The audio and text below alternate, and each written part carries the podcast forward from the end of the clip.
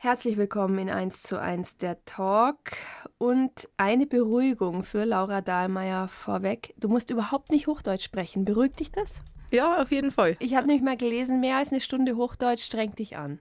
Ist schon so. Na, es macht schon Spaß, wenn man einfach so reden kann, wie man möchte. Und in diesem Sinne haben Laura Dahlmeier und ich uns auch auf das bergsportliche Du geeinigt für diese Stunde. Ich freue mich. Zu Gast bei Franziska Eder Laura Dahlmeier, Biathlon-Legende. Da hieß es gerade Laura Dahlmeier, Biathlon-Legende. Ist das was, mit was du was anfangen kannst mit dem Legendenbegriff? Hm, ich glaube, ich habe mittlerweile gelernt, damit umzugehen. Mit 25 hat sich das vielleicht noch, ja, noch mal krasser angehört. Mit 30 gewöhnt man sich vielleicht ein bisschen dran. Ja, aber ich gebe da jetzt auch nicht so viel drauf. Das war ein krasses Leben als Profisportlerin, ein vollgepacktes, ein strukturiertes, für einen eigentlich sehr freiheitsliebenden Menschen. Welche Struktur hat dein Leben jetzt? Was machst du? Ich bin auf jeden Fall deutlich freier unterwegs, bin früh in die Berg beim Bergsteigen. Aber die Biathlon-Struktur hat mir auch nach wie vor noch ein bisschen, aber im ZDF als Biathlon-Expertin und bin da natürlich auch wieder ein Stück weit an den Biathlon-Kalender gebunden. Allerdings halt nicht mehr als aktive Athletin, sondern als Expertin und ich bin auch nicht jede Woche mit dabei. ARD und ZDF wechseln sie ja ab. Aber nochmal kurz eingetaucht in die Profikarriere. Wie sah damals so eine durchschnittliche Woche aus während der Wettkämpfe? Also das Krasseste ist eigentlich, dass man im März schon weiß, wie das ganze nächste Jahr ausschauen wird und dass es halt insgesamt vier Wochen Urlaub im April gibt und dann nochmal zwei übers Jahr verteilt und das war's. Und bei einer Woche ist es halt auch so, du hast zehn bis elf Einheiten, also Mittwochnachmittag frei, Sonntag frei und manchmal, wenn es gut geht, der Samstagnachmittag noch frei. Aber man muss auch gebaut sein für den Sport, den man macht. Es gibt ja auch sozusagen Talente, die hat einem der liebe Gott oder was weiß ich wer mitgegeben. Dir wurde von Teamkollegen, aber auch von Trainern immer eine Unerschütterlichkeit nachgesagt. Gibt es eine Erklärung für dich, woher das kam? Mm, die guten Nerven, das Coole, die Bank, auf die man sich als Schlussläuferin verlassen kann.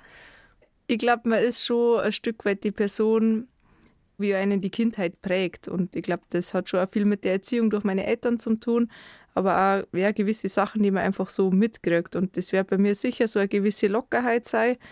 Und auf der anderen Seite, glaube ich, habe ich aber schon einen Ehrgeiz, dass ich dann Sachen durchziehe. Und das sind, glaube ich, zwei so Komponenten, die super sind für den Leistungssport, weil man darf nicht zu sehr verkrampfen. Du hast das angesprochen, wenn ich Schlussläuferin bin und ja, gefühlt alle auf mich blicken und ich muss treffen, dann muss man ein bisschen locker bleiben. Und auf der anderen Seite muss man aber über das Jahr hin schon auch ehrgeizig sein und trainieren, ähm, fleischig sein und auch wirklich kämpfen und alles geben bis zum Schluss. Und warum ich so bin, wie ich bin, ist natürlich schwer zu beantworten, aber vielleicht liegt es schon ein Stück weit daran, wie ich heute halt aufgewachsen bin. Aber der Titel deines Buches, das du geschrieben hast, verrät eigentlich auch einiges. Der heißt nämlich, wenn ich was mache, dann mache ich es gescheit. Stichwort Rennen, Stichwort Biathlon nochmal. Am Anfang dieses Buches ist ein Rennen geschildert, über das werden wir sicher in der Stunde auch nochmal sprechen. Und da geht wahnsinnig viel in deinem Kopf vor. Und ich dachte immer, um Gottes Willen, was denkt die denn da immer noch beim Laufen? Und dann kommst du an den Schießstand und musst nochmal 100 Prozent abgeben. Was stellt man sich da vor, wenn der Atem von 100 auf 0 runter muss?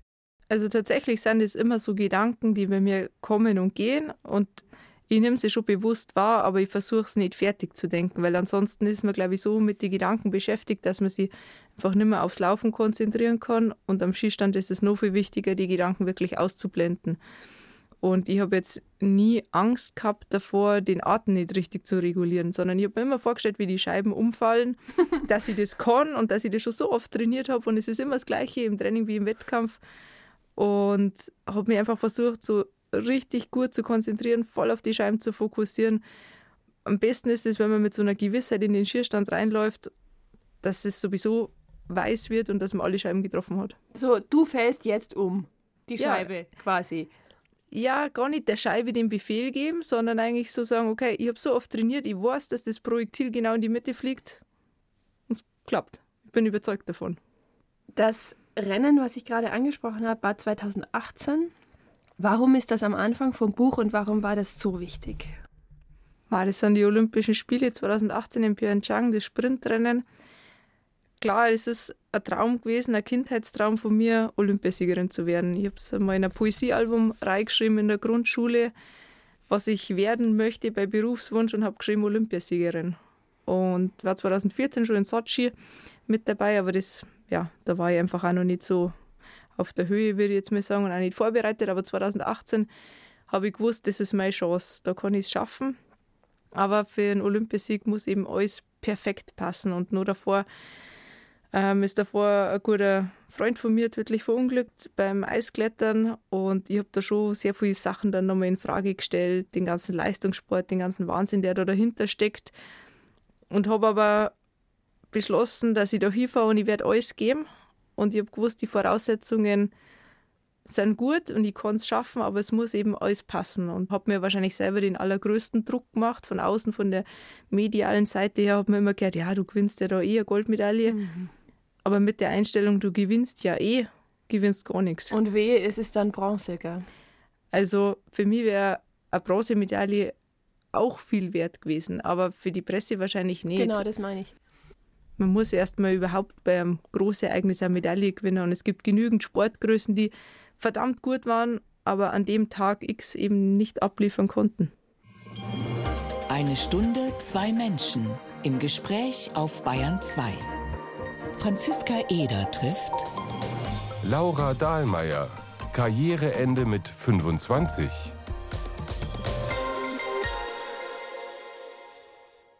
Das war vor knapp fünf Jahren, der 17. Mai 2019. Da veröffentlicht Laura Dahlmeier auf der Facebook-Seite, ich übersetze es jetzt grob, die Entscheidung ist mir wirklich nicht leicht gefallen, könnt ihr euch alle vorstellen, aber ich höre auf. Warum? Warum nicht? Viele sagen zu mir natürlich, dass ich sehr früh aufgehört habe. Ich habe aber auch immer gesagt, ich habe früh angefangen. Ähm, ich bin mit 19 schon im Weltcup gekommen für mich war das allergrößte immer Olympiasiegerin zu werden. Den Traum habe ich mir erfüllen dürfen in Pyeongchang 2018. Habe lange gehadert, ob ich noch weitermachen soll oder nicht. Irgendwie ist mir vorgekommen, es wäre zu früh, jetzt gleich aufzuhören. dann hat sich ähm, im Trainerteam und drumherum ein bisschen was verändert. Da habe ich mir gedacht, okay, das möchte ich mir unbedingt mit anschauen. Ich sehe das als große Chance war dann im Sommer aber auch voll krank, verletzt, habe echt starke gesundheitliche Probleme gehabt. Es gab noch einen Fahrradsturz vorher, glaube ich, der genau. war, mit einer infizierten Wunde. Und, uh. Ja, länger im Krankenhaus mhm. gelegen und habe mir gedacht, ich schaffe das sowieso nie wieder, da zurückzukommen. Und habe mir dann aber gedacht, Mensch, wenn ich es doch schaffen sollte und bei den Weltmeisterschaften im darauffolgenden Winter noch eine Medaille gewinnen, eine Einzelmedaille, dann höre ich sofort auf. Dann ist das vielleicht ein Zeichen. und ich habe mir immer die Skifahrer vorgestellt, die irgendwann verletzungsbedingt aufhören müssen. Oder Thomas Dresen gerade passiert. Genau, und das ist ja das Allerschlimmste, wenn du als Sportler irgendwann aufhören musst, weil du nicht mehr gut genug bist oder weil du verletzt bist. Und habe mir gedacht, diesen Punkt möchte ich einfach nie übersehen. Und ja, irgendwie habe ich es doch wieder geschafft, dass ich mich hingekämpft habe. Und ich habe in dem Winter dann zwei Bronzemedaillen gewonnen und habe gewusst, okay, das war's jetzt. Es war verdammt coole und schöne Zeit und es ist immer schwer aufzuhören. Wenn man Sachen gern macht, es wird immer schwer. Es ist ja egal, ob man 25 ist oder 35 oder wenn man ein Leben lang gern gearbeitet hat und man hört mit 65 auf, dann ist es vielleicht auch schwierig. Aber der Punkt wird kommen und der Herausforderung muss man sich vielleicht erstellen und ich wollte immer ganz viel erleben und ich finde, es gibt noch so viele andere Sachen im Leben als Biathlon oder Biathlon-Leistungssport. Das ist klar und es ist natürlich auch eine reife, ähm, zu respektierende Entscheidung und dennoch bricht für die Leute außen ein bisschen eine Welt zusammen. Ich habe jetzt gerade an Jürgen Klopp gedacht, hört bei Liverpool auf. Die, die sind alle völlig aus dem Häuschen. Also es gab doch sicher auch bei dir damals Reaktionen, die sehr emotional waren auf diese Entscheidung. Ja, schon, in dem Moment auf jeden Fall. Also die allermeisten haben gesagt, Ma, hast du das gut überlegt und möchtest das wirklich machen? Beziehungsweise, klar gibt es Fans, für die bricht eine Welt zusammen. Jetzt im Nachgang sagen aber ganz viele zu mir, ja, sie respektieren die Entscheidung, sie verstehen die Entscheidung und ähm, wenn man so ein bisschen in meinem Buch liest und da reinblättert, kann man es vielleicht noch besser verstehen. Und natürlich habe ich es davor nicht wissen können, aber wenn ich die Sportler beobachtet habe in den Corona-Winter, mhm. wie die gelitten haben, was das für eine schwere Zeit war, habe ich es vielleicht irgendwie intuitiv richtig gemacht, davor aufzuhören. Nochmal zum neuen Leben. Also Sport spielt natürlich eine Rolle, Berge spielen eine Rolle, Klettern spielt eine Rolle, Fahrrad spielt eine Rolle, Wandern spielt eine Rolle, diese ganzen Bewegungsgeschichten. Gibt es ein großes neues Ziel? Es gibt auch noch übrigens ein Studium an der TU Sportwissenschaften. Dann gibt es noch die Bergwacht. Also es gibt wahnsinnig viel, ein Buch und so weiter. Aber gibt es ein neues großes Ziel oder sind es jetzt doch mehrere kleine? Ich bin eigentlich froh, dass es nicht mehr dieses eine große Ziel gibt. Also das war definitiv Olympia, das war der Olympiasieg, das war dieses riesengroße Ziel, das immer über allem gestanden ist. Und ich bin froh, dass es jetzt nicht mehr so ist, weil ansonsten würde ich ja wieder so ein extrem krasses Leben führen. Und ich finde es auch schön, dass ich spontan zu Sachen Ja sagen kann. Wenn mich Freunde fragen, ja, hast du morgen auf die Nacht Zeit zum Pizza essen, kann ich sagen, ja, Hobby. Und es ist egal, wenn es dann doch eine halbe Stunde länger wird oder nicht. Und das Gleiche ist bei Ziele. Also wenn ich mir morgen einbild, ich möchte 100 Kilometer laufen, dann kann ich das machen. Und ich mag es total gern, wenn ich mich halt jetzt kleineren Herausforderungen stelle. Ja, naja, kleineren Herausforderungen. Liebe Hörerinnen und Hörer, halten Sie kurz die Luft an. Weil manchmal setzt sie sich auch aufs Radl und denkt sich so, okay, ich könnte jetzt mal von Garmisch in die Türkei fahren. Zum Beispiel. Zum Beispiel. Wie viele Höhenmeter lagen da dazwischen? Boah, das weißt du besser Im wie Buch ich. steht's. 28.000 irgendwas. Und die Strecke waren 2600 Kilometer. Das ist doch ein cooles Ziel. Ja, schon. Und dann, aber das fand ich das eigentlich Interessante, alleine geradelt. Und ich genieße es jetzt so, dass ich die Möglichkeit habe, sowas zu machen. Dass ich sagen kann, okay, ich habe drei Wochen Zeit und ich fahre mal los. Ich fahre einfach mit dem Radl so weit ich komme und dann schaue ich mal, ob ich es schaffe oder nicht. Und wenn ich das dann wirklich geschafft habe nach drei Wochen, ich war so glücklich. Ich weiß es wie heute. Ich bin vor der blauen Moschee gestanden mit meinem Rennradl in der Hand, überall die Touris und ich habe mir gedacht, krass, jetzt bist du da mit dem Radl selber hingefahren. Ganz allein nur mit den Sachen, was du transportieren kannst. Ich teilweise draußen geschlafen, teilweise in Hotels und ja, das war so ein einfaches, schönes Leben und ich war so glücklich und es hat mich so gefreut, dass ich das geschafft habe und ich brauche dafür nicht den großen Medienrummel, die Hunderten von Fans, die im Stadion sind und da mitfiebern. Ich brauche auch nicht den Terminkalender von der IBU, sondern einfach die Idee und dann das Glück, das machen zum dürfen und dann vielleicht auch nur die Fähigkeiten, dass es wirklich funktioniert und ähm, das ist für mich das Allerschönste. Aber Radlflicken hast du dir vorher drauf geschafft, oder? Also so Reifenflicken und so kein Problem. Technisch meine ich jetzt. Ich habe schon öfter Platten gerichtet, ja, so ist es nicht, aber wie es halt meistens ist, geht dann doch einiges schief. habe dann meine Reiseroute geändert, bin nach Dubrovnik, da hat es genau zwei Schläuche gegeben für meine Felge und die habe ich gekauft und ähm, bin damit durchgekommen, zum Glück. Aber doch auch ein sportliches Ziel, oder? War jetzt nicht so Land und Leute kennenlernen, sondern war mehr, wie weit schaffe ich es mit meinem Radl? Beides. Wenn ich jetzt sage, ich möchte einfach nur schauen, wie weit kann ich am Stück fahren, dann kann ich mich daheim ja auf die Rolle setzen. Also ich wollte schon Land und Leute auch mit anschauen und äh, kennenlernen, aber für mich muss halt schon immer ein bisschen eine Bewegung sein. Jetzt denkt man sich, da ist eine junge Frau, die hat einen gestählten Leistungssportkörper, hat sie ja auch, aber das Radeln war dann doch eine Herausforderung, auch körperlich, oder? Ja, auf jeden Fall. Das ist schon eine besondere Belastung und vor allen Dingen die schlimmste ist die Sitzen. Jeder, der mal ein bisschen länger Radl gefahren ist, merkt schon, ah, das ist da schon krass, da tut einem schon mal der Hintern weh. Und ich habe dann auch Bekannte gefragt unterwegs, sage ich, habt ihr irgendwelche Tipps für mich? Was kann man da machen, wenn man sich einfach ein bisschen wund fährt? Und habe mir dann da verschiedene ja, Tipps und Tricks eingeholt. Habe dann nach sieben Tagen das erste Mal einen Pausetag gemacht. Das bewirkt dann schon immer Wunder. Und irgendwann gewöhnt man sich aber dran. Dann weißt du halt, mei, der Hintern tut weh. Und ähm, nach den ersten 10, 15 Kilometern merkst du es eh nicht mehr. Eins zu eins der Talk heute mit der ehemaligen Profi-Biathletin Laura Dahlmeier. Und bevor es in die Berge geht, weil sie nämlich aufgewachsen ist, natürlich in Garmisch-Partenkirchen und im dortigen sehr berühmten Skiclub, muss man auch sagen. Da gibt es ja so ein paar ähm, Genossinnen und Genossen von euch, die da rauskommen. Hören wir auf Bayern 2 Kevin Morby und I Have Been to the Mountains.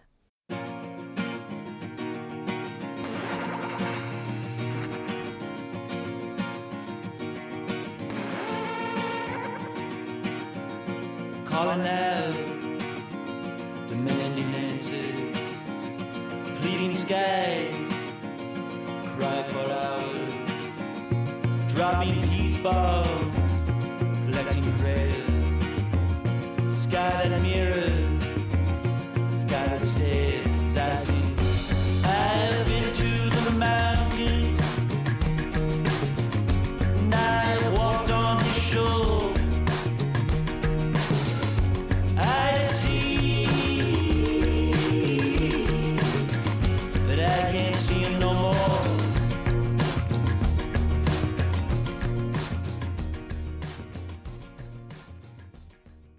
Heute zu Gast in 1 zu 1 der Talk auf Bayern 2 Laura Dahlmeier, geboren im Sommer, ein Sommerkind, 1993 in Garmisch.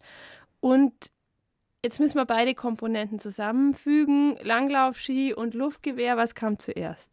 Zuerst kamen die Langlaufski mit sieben, auf die habe ich mich gar nicht so gefreut. Die kamen mit dem Christkindl, eigentlich wollte ich einen Lenkbob. und mit neun ähm, habe ich das erste Mal Luftgewehr in der Hand gehalten und habe auf Scheiben schießen dürfen. Und wie kam das mit neun? Ähm, über einen Bekannten. Also meine Eltern haben da andere Kinder gesehen, die so Nachwuchsrennen gemacht haben und ein Bekannter von uns war Sportwart und hat gesagt, Mei, Laura, möchtest du das mal ausprobieren? Und das habe ich cool gefunden, so als kleines Madel mit so einem großen Luftgewehr da auf Scheiben schießen und wenn es triffst, klappt die Scheibe um. Das ist schon ein besonderes Gefühl, wenn du das so schwarz auf weiß siehst und ja, das war cool und dann habe ich mir gedacht, das möchte ich mal nochmal machen. Aber sozusagen auch im Fasching als Kind eher Team Cowboy als Team Prinzessin. Definitiv. das heißt aber, wenn da die erste Schießerfahrung da war, verstehe ich es richtig, dass du das Langlaufen beim Biathlon mehr so in Kauf genommen hast, dafür, dass du hast auch schießen dürfen. Genau, also ich habe mit fünf zum Alpinskifahren angefangen und das hat mir unheimlich viel Spaß gemacht. Mein Vorbild war da der Hermann Mayer, der Herminator mhm. und ähm, ich wollte eigentlich unbedingt Skifahrerin werden. Und das mit den Langlaufski hat eigentlich gar nicht so gut funktioniert. Und dann war aber klar, wenn ich Biathlon machen möchte, dann muss ich das Langlaufen auch lernen. Und da war ich dann schon so ehrgeizig, dass ich gesagt habe, okay, ich möchte das gescheit lernen. Und bin dann auch zum, beim Skiclub Kirchen in die Langlaufrie gegangen, um das Langlaufen gescheit zu lernen und eben nicht nur im Biathlon-Training. Da kann man eben nicht so gut aufs Langlaufen eingehen und habe dann eine Zeit lang nur beides parallel gemacht und mit zwölf habe ich mich dann aber komplett für den Biathlonsport entschieden. Jetzt sind wir schon bei zwölf Jahren. Ich würde gerne noch mal zurück, weil das im Buch auch so schön beschrieben ist, zu ihren Eltern. Die haben am Kinderwagen die Radl abmontiert, weil man durch irgendeine Klamm den Kinderwagen nicht mit durchnehmen hat dürfen. Die haben auf Schlitten improvisiert, die haben dich zum Klettern mitgenommen. Also du warst einfach überall mit dabei. Ja, meine Eltern waren recht jung und selber Bergsport begeistert und immer draußen und haben sie gedacht, Mensch, dann nehmen sie mich einfach mit. Und anscheinend habe ich das auch ganz gern mengen. Jedenfalls, ähm, wenn ich lautstark protestiert hätte, hätten sie es vermutlich nicht so weitergemacht. Was ich weiß, sind noch so verschiedene Ausflüge mit dem Mountainbike, wo ich bei meiner Mama vorne im Kindersitz gesessen bin. Also der war nicht hinten, sondern vorne an der Lenkstange und sie hat mir da irgendwas vorgelesen und Kekse hat es gegeben und wir sind zum Spielplatz am Berg aufgeradelt. Also ich habe gar nicht gewusst, dass es im Tal einen Spielplatz gibt. Ich habe mir immer gedacht, der ist von Haus aus am Berg. Der ist immer auf 1000 Meter. ja, am Hausberg drum. Und der Spielplatz war bei uns auch nur eine Rutsche und eine Schaukel, aber das hat gelangt, war einfach irgendwie cool und wir haben so echt viel Zeit miteinander verbracht und ich war immer schon draußen in der frischen Luft und ich glaube, es hat nicht geschaut. Gerade fiel die Formulierung am Hausberg droben. So, da ist die ganze Heimat eigentlich in diesem Satz. Und du musst jetzt natürlich unseren Hörern keine Geheimplätze verraten. Aber wenn du an deine Landschaft denkst, an welche Berge denkst du, an welche Hausberge, an welche Almen, wo ist dein Revier? Mei, wenn ich daheim aus dem Fenster rausschaue, dann sehe ich schon das ganze Wetterstein-Panorama. Im Endeffekt von der Zugspitz, Wachselstor, Alpspitz, rüber Richtung Oberrheindal, Meilerhütten, Wederstor, hinten Karwendel. Die Aussicht ist natürlich nur besser, wenn ich dann oben auf die Berg drum stehe und noch tiefer in die Berge reinschauen kann und in die verschiedenen Täler. Und es gibt gar nicht so unbedingt den einen Platz, sondern ich finde, die Berge sind so unheimlich schön und facettenreich, die sind jeden Tag ein bisschen anders. Das ist eigentlich das Besondere. Es ging dann in Garmisch auf die Schule auf eine schon besondere Schule, aber auf kein Sportgymnasium. Was war das Besondere an der Schule? Weil die hat ja durchaus sozusagen Rücksicht genommen auf sportliche Ambitionen. Genau, ich war bei uns im St. Irmgard-Gymnasium und irgendwann ist natürlich schon der Punkt gekommen, wo es schwierig wird. Also Leistungssport und Schule verbinden ist nicht einfach. Dann war ich der erste G8-Jahrgang, mhm. sprich, da ist das Gymnasium nochmal um ein Jahr zusammengestrafft worden. Im Vergleich an die Sportschulen wird die Oberstufe um ein Jahr gestreckt. Die sind 14 Jahre gegangen. Ich war dann irgendwann bei 12 Jahren. Und das ist eine brutale Herausforderung. Ich habe zwischenzeitlich viermal in der Woche Nachmittagsunterricht gehabt und zusätzlich Training. Das erfordert extrem viel Engagement von alle, also von den Trainern, von den Eltern, von der Schule, von den Klassenkameraden, die haben dann die Hausaufgaben mitnehmen und damals ist es noch gefaxt worden. Ähm, Und die müssen ja auch in Ordnung damit sein, dass die immer nicht da ist, oder? Ist ja auch schwierig. Ja, von alle Seiten. Also es hat schon geheißen, ich darf zum Beispiel keine Schulaufgaben unterwegs bei Wettkämpfen oder im Trainingslager schreiben. Habe ich gesagt, bin ich heilfroh, weil das wäre für mich auch nicht das Richtige. Da am Schluss da die, die Trainer dann noch bestechen, dass sie mir die Lösungen sagen oder was weiß ich. Für die Schule, die haben mir gesagt, das ist ein No-Go, das funktioniert nicht, aber sie werden versuchen, Rücksicht zu nehmen und da muss man halt schauen, wie wir zusammenkommen. Und ähm, ich bin da sehr dankbar, dass ich so gute Lehrer und vor allen Dingen auch so einen kulanten Direktor gehabt habe, der mir das ermöglicht hat, weil für mich wäre das das Schlimmste gewesen, irgendwie auf ein Skiinternat zu müssen, weg von daheim, weg von die Berg, weg von meinen Freunden. Und von dem her war es für mich persönlich ein harter, aber doch, ich glaube, ein richtiger Weg. Die Oberstufenjahre beschreibst du als harte Jahre. Ich glaube, es gab auch danach erstmal ein Jahr, wo du erstmal eigentlich hauptsächlich krank warst. Da war der Akku dann Sense. Ja, das ist eigentlich recht oft so bei mir, dass ich vom Kopf denke, ah, das geht schon noch, das geht schon noch. Und ich sage immer, ich glaube, da ist mein Körper schlauer als ihr. Dann sagt er so, jetzt geht es einmal nimmer, jetzt sind wir krank. Und dann kriege ich die Pause, die eigentlich nötig gewesen wäre, vielleicht schon im Vorfeld nötig gewesen wäre. Und so war das auch in dem Jahr. Da war ich 2012 ziemlich viel krank. Ähm, es hat nicht so viel zusammenpasst. Ich habe natürlich gezweifelt, endlich hätte ich mal richtig Zeit zum Trainieren und zum Durchstarten. Und dann, ja, hat es nicht so sein sollen. Aber ich glaube, dass das auch ganz wichtig ist, dass man sich selber besser kennenlernt, wenn es nicht immer nur bergauf geht, sondern ich glaube, gerade aus so Niederlagen oder Tiefschlägen kann man am meisten mitnehmen. Die Eltern haben dir die Bergbegeisterung mitgegeben, sicher auch das ein oder andere sportliche Gehen. Inwieweit haben sie dann deine Profikarriere beeinflusst? Also an irgendeiner Stelle stand mal, dass deine Mutter eigentlich nicht gern mit zu den Wettkämpfen gereist ist. Also du hattest da nicht so ein kleines Manager-Team noch oder wie haben die dich begleitet? Ah, ich glaube, dass es schon wichtig ist, eine grundsätzliche Unterstützung zu haben für das, was man tut. Oder zumindest ein Verständnis. Und meine Eltern haben mich immer unterstützt, aber halt auf unterschiedliche Art und Weise. Also mein Papa ist schon bei den Nachwuchsrennen immer mitgefahren zum Skiwachseln.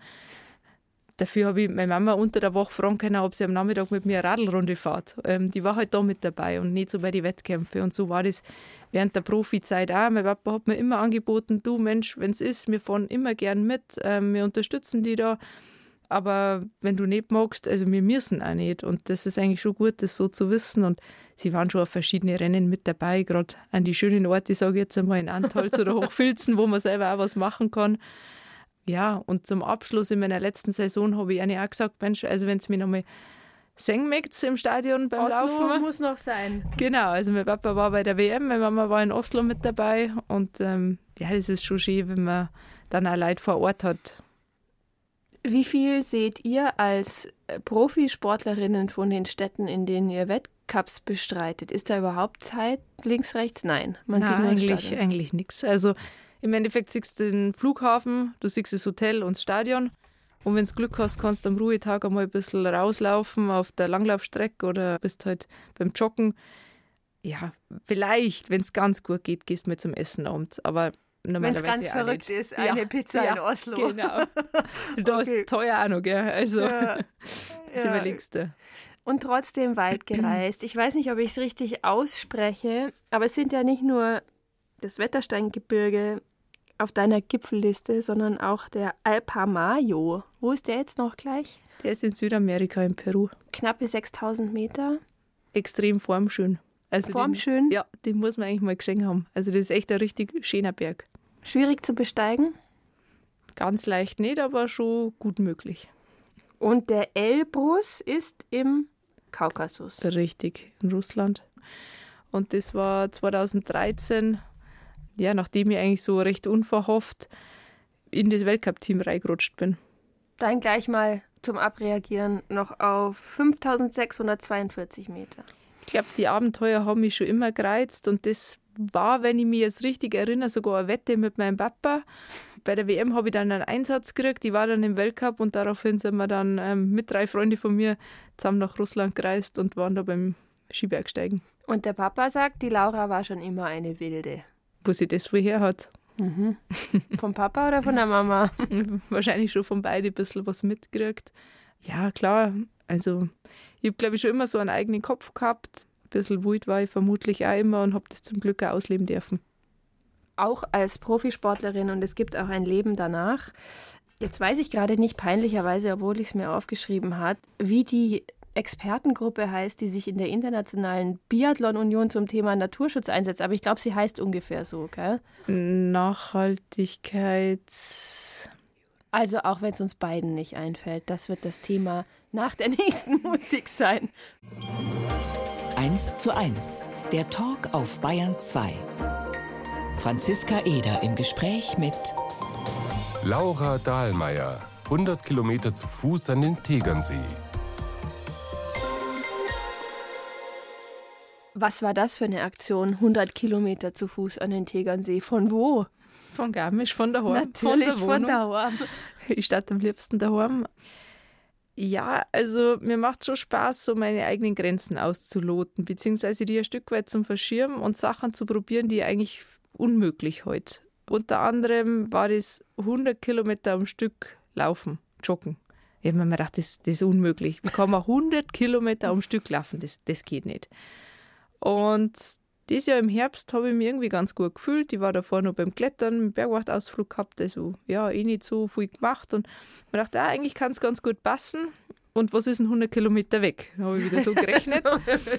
Google Maps, okay, Tegernsee. ja, da kann man schon ein bisschen besser navigieren wie Google Maps. Letztendlich wollte ich eigentlich einen Schliersee laufen und habe natürlich noch einen Haufen Höhenmeter eingeplant. Ich glaube, 5.000 oder 6.000 Höhenmeter, 5.000 glaube ich waren es habe mich aber auf dem Weg ein bisschen verkoffert und war nicht immer ganz richtig. Deswegen bin ich am Ende dann nur am Tegernsee rausgekommen und habe es tatsächlich geschafft, an einem Tag 100 Kilometer zum Joggen. Und wie ging es dir danach? Frag nicht. wer hat dich ich dort abgeholt? Der Papa oder wer mit dem Auto dann eingesammelt? Ein Freund. Und ähm, ich bin quasi da rausgekommen, habe unterwegs schon telefoniert, habe gesagt, okay, die letzten Kilometer laufe ich jetzt einfach nur noch flach am See. Ich habe richtig Knie gehabt. Ich bin dann immer ein paar Meter joggt, dann wieder gegangen, wieder joggt. Es war schon dunkel. Und dann habe ich bei Schlag 100 Kilometer habe ich bei der Uhr auf Stopp gedrückt, da war eine Parkbank, da habe ich mich hingesetzt, ich bin nicht mehr aufgestanden, jetzt hier abholen. Wow, und die nächsten Tage mir ist so schlecht gegangen. Also meine Freunde waren dann irgendwie beim Sportklettern, dann bin ich da mitgegangen. Ich habe mir gedacht, also jetzt brauche ich schon Stecken zum Sportklettern, die kann mich überhaupt nicht mehr rühren. Ich bin dann auch gescheit krank geworden. Und das zeigt halt auch wieder, ich habe mich da echt schlecht darauf vorbereitet. Ja, das war aber zu Fuß sozusagen, ohne Ski. Mhm. Und beim Thema Biathlon gibt es sozusagen noch eine Expertengruppe, deren Namen uns nicht eingefallen ist. Deshalb komme ich nochmal zurück. Der Name ist uns leider immer noch nicht eingefallen, aber es gibt ähm, bei der Internationalen Biathlon Union eine Gruppe, die sich mit dem Thema Naturschutz und Nachhaltigkeit beschäftigt. Die Hörer wissen vielleicht, es wurde eine Änderung beschlossen, nämlich dass dieses Flurwachs verboten ist zum Skiwachseln, weil das so nachhaltige Chemikalien sind, die nie wieder irgendwie rausgehen. Kriegt man Wintersport nachhaltig gebacken oder wird das eine Fantasie bleiben? Es ist eine recht große Herausforderung und ich finde es aber gut, dass man Herausforderungen anpackt und dass man es probiert. Das ist, wie es ich sportlich auch probiert, dass ich am Anfang sage, ich kann es mir nicht vorstellen, aber jetzt schauen wir halt einmal, wo die Reise hingeht und wir setzen alles drauf. Vielleicht klappt es ja doch. Und so ist es beim Thema Nachhaltigkeit, glaube ich, auch, dass man schon überlegt, hey, was kann man denn machen? Und es sind halt oft so die kleinen Schritte in die richtige Richtung, beziehungsweise ein paar mutige Menschen, die vorausgehen und sagen, hey, lass es uns doch einmal von der anderen Seite betrachten oder ähm, überlegen, ob wir es nicht doch irgendwie hinbringen können. Inwieweit der Wintersport wirklich nachhaltig werden kann, kann ich selber schlecht beurteilen. Das ist ja die Frage, kann unser mhm. Leben überhaupt nachhaltig werden? So wie wir es jetzt leben, schwierig. Ja, da braucht man bloß nach rechts und links schauen, überall alles voller Plastik, keine Ahnung. Also das ist echt ein schwieriges Thema, aber irgendwo muss man ja mal anfangen. Wenn man jetzt 100 Kilometer zu Fuß von Garmisch an Tegernsee läuft, an einem milden Herbsttag, dann hat man hier noch das große Glück, dass die Klimakrise an dem Tag sozusagen noch nicht so sichtbar ist. Du bist ja aber viel unterwegs in der Welt, auf Bergen, auf Gletschern, auf sonst wo. Wo ist sie dir begegnet, die Klimakrise? Wo hast du gedacht, oh Gott, also jetzt geht's doch abwärts? Also ich glaube, begegnen tut sie uns ja fast überall. Die Frage ist halt, wo wird sie dann wirklich sichtbar? Das ist in der Bergwelt schon ein bisschen mehr als wir ja, in andere Lebensbereiche. Da merkt man den Gletscherrückgang extrem. Du merkst, dass der Permafrost zurückgeht, dass es deutlich gefährlicher wird, dass die objektiven Gefahren zunehmen. Bergstürze, Serak-Abbrüche, dass die Gletscher verschwinden, es deren sie riesen Speuten auf, beziehungsweise kommt man gar nicht mehr an die Felswände hin. Ja, und beim Wintersport ganz allgemein. Also ich liebe den Schnee, ich bin so gern draußen unterwegs mit die Ski und wenn man überlegt, es ist Hochwinter eigentlich, da müssten doch Schneemassen da sein und mhm. ähm, ja, nichts ist. Aber man findet trotzdem immer nur Regionen, wo es gut geht und die einen hoffen lassen, dass es ja vielleicht nach wie vor schneereiche Winter gibt. Frauenabfahrt Garmisch jetzt abgesagt, ist zu warm. Also muss man dann immer weiter, immer höher. Ist ja wirklich schwierig, weil sozusagen Biathlon auf Plastikrutschmatten will wahrscheinlich auch keiner so richtig sehen, oder? Wird schon getestet. Es gibt Skirollerwettkämpfe im Sommer, es wird auf Plastikmatten getestet. Ma, das ist schon eine Frage, wie viel können wir noch machen mit einfach logistisch kluge Entscheidungen. Also fangen wir ein bisschen später an, sind wir mehr in Skandinavien oben, ähm, der wir Strecken einfach geschickt nutzen, für Langlauf, für Biathlon, wie es jetzt in Oberhof zum Beispiel war, nacheinander weg. So Geschichten. Und ich glaube, wir haben auch noch ein bisschen den Glück im Biathlonsport. Wir brauchen ja jetzt nicht die Schneemassen, wie jetzt im alpinen Rennsport. Aber mhm. da ist es ja die letzten Jahre hinweg schon wirklich fatal. Da fällt so viel aus, das ist echt schwierig. Und klar, das, das muss man sich schon überlegen, was, was ist möglich, was ist realisierbar, wo geht die Reise hin. Und dann hängt der ganze Weltcup-Zirkus auch noch viel im Flugzeug ab. Gell? Also der CO2-Abdruck, würdest du da sagen, der Sport hat da eine Art Vorbildfunktion oder ist es tatsächlich so, dass die Klimakrise eine gesamtgesellschaftliche Aufgabe ist und da darf man dann den Sport auch nicht immer so herausstellen und sagen, die müssen es jetzt aber richtig machen. Das ist jetzt keine leichte Frage. Ich glaube, dass es definitiv ein gesellschaftliches Thema ist und ich glaube, es ist wichtig, dass jeder bei sich selber anfängt und überlegt, okay, wie möchte ich mein Leben leben und was möchte ich vielleicht zukünftige Generationen weitergeben. Ich bin mir sicher, dass Sportler mindestens so viel falsch machen wie andere Leute. Und Sportler sind auf der anderen Seite aber halt auch die Leute, die sagen, was möglich ist, wenn man ehrgeizig arbeitet, wenn man an seine Träume glaubt. Wie ist es, wenn man wirklich ganz oben ankommt und genau durch diesen Lebensstil kann man halt auch andere Leute motivieren, ihre eigenen Träume zu verwirklichen, ihren eigenen Weg zu gehen. Und wenn das für einen anderen einfach ist, plastikfrei zum Leben, oder CO2-neutral zum Leben und er sagt, okay, der Sportler hat das Ziel gehabt, ich möchte Olympiasieger werden und das hat klappt, dann schaffst ich jetzt vielleicht auch CO2-neutral zu leben. Und dadurch, glaube ich, kann man auch andere Leute wieder motivieren. Ich gebe es ja ehrlich zu, ich bin auch nicht so konsequent, dass ich sage, ich mache jetzt halt ausschließlich Touren daheim in Garmisch mit dem Radl. Nein, ich möchte halt auch noch irgendwie... Die Welt sehen. Ja. ja. Und versuche aber trotzdem im Kleinen immer wieder so paar Sachen richtig zu machen oder so zu machen, dass ich sage, okay, da kann ich voll dahinter stehen. Wo wir bei den kleinen Dingen sind, die man richtig machen kann. Ich habe gelesen, du versuchst, dich auf der Hütte hauptsächlich vegetarisch zu ernähren. Vor zehn Jahren, sage ich jetzt mal, war das Vegetarischste, was man auf der Hütte bekommen, ist die Specknödelsuppe. Ich so. die Schinkennudeln. die Schinkennudeln. Hat sich aber schon was gedreht, oder? Hat sich schon was geändert. Ich war jetzt erst äh, letzte Woche an der Meigelshütte im Oberalpass und ähm, wollte auch anmerken, also vegetarisch, dann hat es geheißen, nein, es gibt Pizzackeria für die ganze Hütte, ist halt vegetarisch. Dann habe ich gedacht, ja schau, geht doch. Und es hat sich überhaupt gar keiner beschwert. Eins zu eins der Talk heute mit Laura Dahlmeier. Sie möchte keine ausschließliche Ex-Biathletin sein und das ist sie natürlich auch nicht. Aber man muss ja sagen, der Biathlon hat eine wirklich leidenschaftliche Fangemeinde. Die reisen mit, die machen Zirkus, die machen es laut. Das ist schon was Besonderes, oder? Ja, das ist cool. Also der Sport lebt natürlich auch von den Fans und von den Leuten, die da begeistert mit dabei sind, die mitreisen, die an anfeuern. Ja, das ist schon ein schönes Gefühl, wenn du am Schluss irgendwie in Führung liegend über die Ziellinie laufst, die deutsche Fahne schwenkst und da sind, ich weiß nicht, wie viele Tausende von Zuschauern mit dabei, die die bejubeln. Wie viele Laura Dahlmeier Fanclubs gibt es noch in Deutschland oder haben die alle dicht gemacht jetzt? Also einen gibt es noch, den betreibt meine Tante, aber sie hat das Engagement schon deutlich zurückgefahren.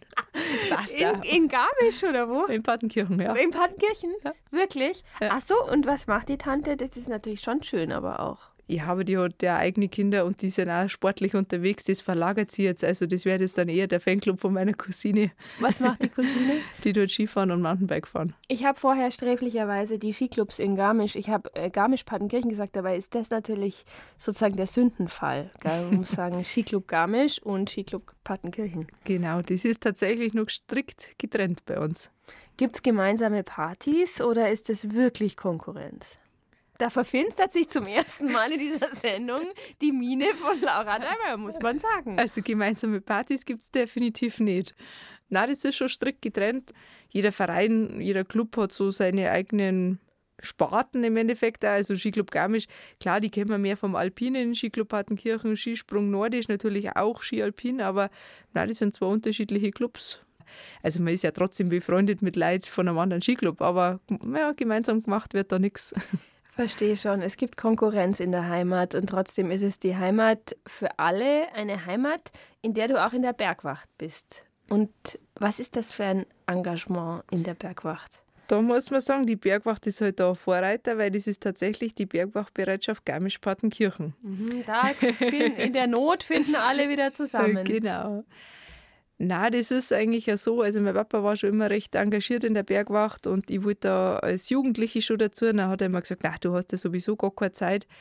Und als ich dann Profisportlerin geworden bin, habe ich gemerkt, okay, natürlich bin ich früh am Trainieren, aber so abends, wenn das Training vorbei ist, habe ich eigentlich schon ein bisschen Zeit ähm, für die Ausbildung und habe versucht, das irgendwie so reinzuwurschteln, habe es ganz gut hingebracht und bin seitdem aktives Mitglied bei uns in der Bergwacht und ja, da hast du so Vorsorgedienst auf der Hütten im Winter, du hast den Pieps, wo du alarmiert wirst, also das ganze Jahr über, wenn irgendwie ein Einsatz ist, egal zu welcher Tages- oder Nachtzeit, da wirst du halt rausgerissen, musst ins Depot fahren und ähm, hörst, was für ein Einsatz ist. Dann kommt halt noch sehr viel Ausbildung mit dazu und ja, meine Zeit ist nach wie vor begrenzt, aber ich versuche, dass ich da immer irgendwie ein bisschen was zurückgebe. Die Bergwachtler, die hier waren auf Bayern 2, das waren einige schon, gibt ja auch das Rucksachtradio hier, die beschweren sich immer, dass die Leute inzwischen in Turnschuhen auf die Zugspitze gehen. Ist das auch was, was du feststellst bei den Einsätzen, dass die Leute so ein bisschen naiver ins Gebirge gehen als früher? Weil ich sage immer, von mir aus können sie mit den Turnschuhen einen Zugspitz gehen, wenn sie es drauf haben. Wenn sie das kennen, wenn sie meinen, sie können barfuß gehen, dürfen sie das auch machen. Aber wenn sie es halt nicht kennen, dann müssen sie es halt sein lassen. Und glaube, dass schon wichtig ist, dass man halt einfach sich mal überlegt, was man da tut. Und Naivität kann man definitiv feststellen. Und ich glaube auch, dass die Leute so ein bisschen im Hinterkopf haben, ja, mei, wenn irgendwas ist, dann rufe ich halt die Rettung, die kennen wir dann schon. Habe ich Versicherung, die zahlt es und dann wird es ein bisschen billigend in Kauf genommen. Und wenn es dann mit die Leute redst und dann sagen die, ja, ah ja, die wird ja eh bezahlt, oder? Dann sage ich, nein, das ist ein Ehrenamt, das ist halt mein freier Sonntag. Ich war eigentlich auch mit meinen Spätzl beim Klettern, ich habe jetzt abgebrochen, habe geschaut, dass ich alles organisiere, damit ich die jetzt da rette, weil du irgendwie die falschen Schuhe hast. Ach so, ja, das haben wir nicht gewusst. Sag ich, ja, hm, blöd. Wie hat sich dein Gefühl geändert, in die Berge zu gehen? Ich würde es nicht ansprechen, wenn du es nicht angesprochen hättest. 2018 ist ein Freund verunglückt beim Eisklettern. Hat das, es war glaube ich auch nicht nur einer, sondern inzwischen also mehrere Freunde, die, die verunglückt sind. Hat das dein Gefühl zu den Bergen getrübt oder ist die Liebe immer noch stark und unbeschwert vor allem? Das führt einem schon nochmal klarer vor Augen, wie hoch das Risiko ist, gerade vor objektive Gefahren. Die sind einfach in die Berg immer präsent und vor denen ist man nie so ganz sicher. Man kann natürlich versuchen, die Risiken so gut es geht zu minimieren, aber es kann immer irgendwas passieren. Auf der anderen Seite ist für mich noch klarer, dass ich hinaus möchte, dass ich in die Berg möchte und das Leben möchte, was mir so viel Spaß macht. Und ich weiß, dass natürlich was passieren kann, aber ich glaube, es kann halt überall was passieren. Also es kann genauso gut beim Einkaufen was passieren, dass auf der Eisplatten ausrutscht oder ein Verkehrsunfall. Also von dem her, ja, ich glaube, wenn man absolut sicher sein möchte, dann muss man sich daheim einsperren und das, glaube ich, bringt aber auch nichts. Von dem her, es ist vielleicht nicht mehr ganz so befreit, wie es mit 18 war, aber so ist es doch im Leben allgemein. Wenn man älter wird, denkt man halt ein bisschen mehr nach. Sagt ein Mensch, der gerade 30 ist, oder? Richtig. Eine letzte Geschichte würde ich gerne noch hören, wenn du erlaubst, ähm, weil sie in der Heimat ist und weil sie sozusagen Heimat und Risiko bündelt. Was um Himmels Willen hast du an der Zugspitze veranstaltet mit drei, viermal hoch und runter alle Wege, die es gibt? Ist jetzt auch schon ein paar Jahre her, da haben wir überlegt, es gibt so vier Hauptwege auf die Zugspitze, übers Höllental, übers Rheintal, übers Gattal bzw. die Wiener Neustädter und haben gedacht, das kann man doch eigentlich mal versuchen, alle vier Wege an einem Tag zu machen und das über Kreuz, drum Zugspitz, Cross. Und ich habe davor gesagt, ich, ich weiß nicht, ich fühle mich nicht so bereit und ob ich das jetzt drauf habe oder nicht. Und dann sagt mein Freund damals zu mir, ja, hey, lass uns das probieren, weil wirklich bereit bist du sowieso nie. Und dann haben wir gedacht, ja gut, eigentlich hat er recht, gell. Wir waren dann zu viert, vier Spätzl und ich habe mir gedacht, wenn ich nicht mehr kann, dann kann ich einfach oben in die Seilbahn einsteigen. Und das Lustige war, wo wir im Höllendal irgendwie die ersten überholt haben, oder so mit die ersten, haben wir die dann am Nachmittag am Gipfel wieder getroffen und dann sagen die, hey, ihr habt uns doch heute schon mal überholt. Und wir so, ja, wir sind ja schon das zweite Mal herum. und das war eigentlich ganz nett. Und am Schluss haben wir ein bisschen leiden müssen übers Rheindal raus. Das ist ein rechter Hatsch. Aber das haben wir auch geschafft. Sagt eine glückliche Laura Dahlmeier, mit welchen Träumen, die noch zu erfüllen wären in den nächsten zehn Jahren? Ich glaube, das Allerwichtigste ist, dass man gesund bleibt. Und ich glaube, dann ja, steht einem die Wälder offen und ich möchte nur möglichst viel erleben und entdecken. Und das ist ganz egal, ob das bei mir daheim ist, ob das die Berge direkt vor der Haustür sind, wo es immer noch unzählige Routen gibt, die ich noch nicht geklettert bin, Skiabfahrten zum Erkunden gibt. Aber es sind auch die, die großen Gebirge und auf der anderen Seite finde ich es jetzt halt auch spannend als Bergführerin, so Gipfelmomente mit Gästen teilen zu können, die sie davor nicht vorstellen haben können, dass es möglich ist, auf so einen Gipfel zu kommen. Aber in ein Motto passt das alles und deshalb ist der Buchtitel, glaube ich, einfach unglaublich gut. Nämlich, wenn ich was mache, mache ich es gescheit. Herzlichen Dank, Laura Dahlmeier. Vielen Dank. Das Gespräch gibt es natürlich auch als Podcast in der ARD Audiothek. Da gibt es unter anderem auch unseren erfolgreichen Podcast Die Bergfreundinnen, jung, authentisch, ehrlich und vor allem natürlich auch bergbegeistert.